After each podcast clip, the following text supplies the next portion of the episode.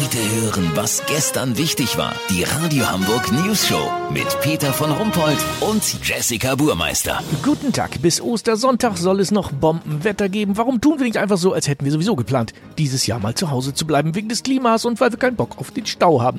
Vielleicht sieht es nach Ostern ja auch schon anders aus. Am Dienstag wollen Bund und Länder über erste Schritte beraten, wie wir aus dem Shutdown langsam rauskommen könnten. Unser politischer Beobachter und lebender Antikörper Olli Hansen will dazu aus gut unterrichteten Kreisen schon Einzelheiten gehört haben. Olli, da sehe ich jetzt aber ganz viel gespitzte Öhrchen am Radio. Das kann ich mir denken.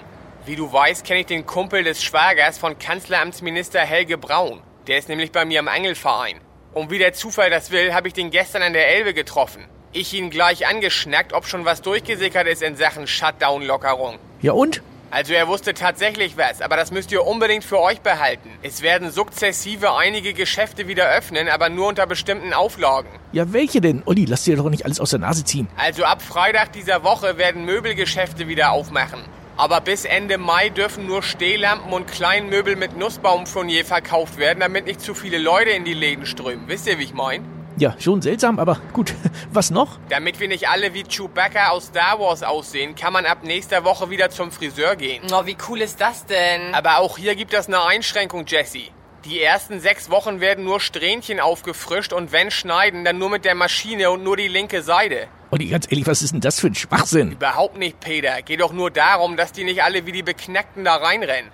Lass so machen. Gibt Überlegungen, auch Landgasthöfe wieder zu öffnen. Speck und Bratkartoffeln müssen aber auf verschiedenen Tellern serviert werden und draußen gibt das Torde wohl nur aus der Thermoskanne.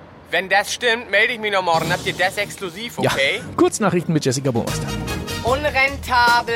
Kreuzfahrtschiffe dürfen demnächst nur noch mit zwei Passagieren pro 100 Meter Schiff fahren.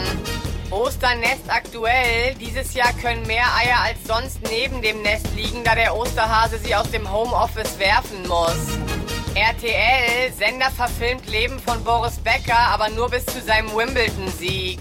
Ja, was soll das denn? Lustig wird es doch erst danach. Das Wetter. Das Wetter wurde Ihnen präsentiert von Juwelierhaus Behnke. Infektionsketten aus echtem Corona-Stein. Das war's von uns. Schöne Ostern. Bleiben Sie gesund. Krank sind wir schon.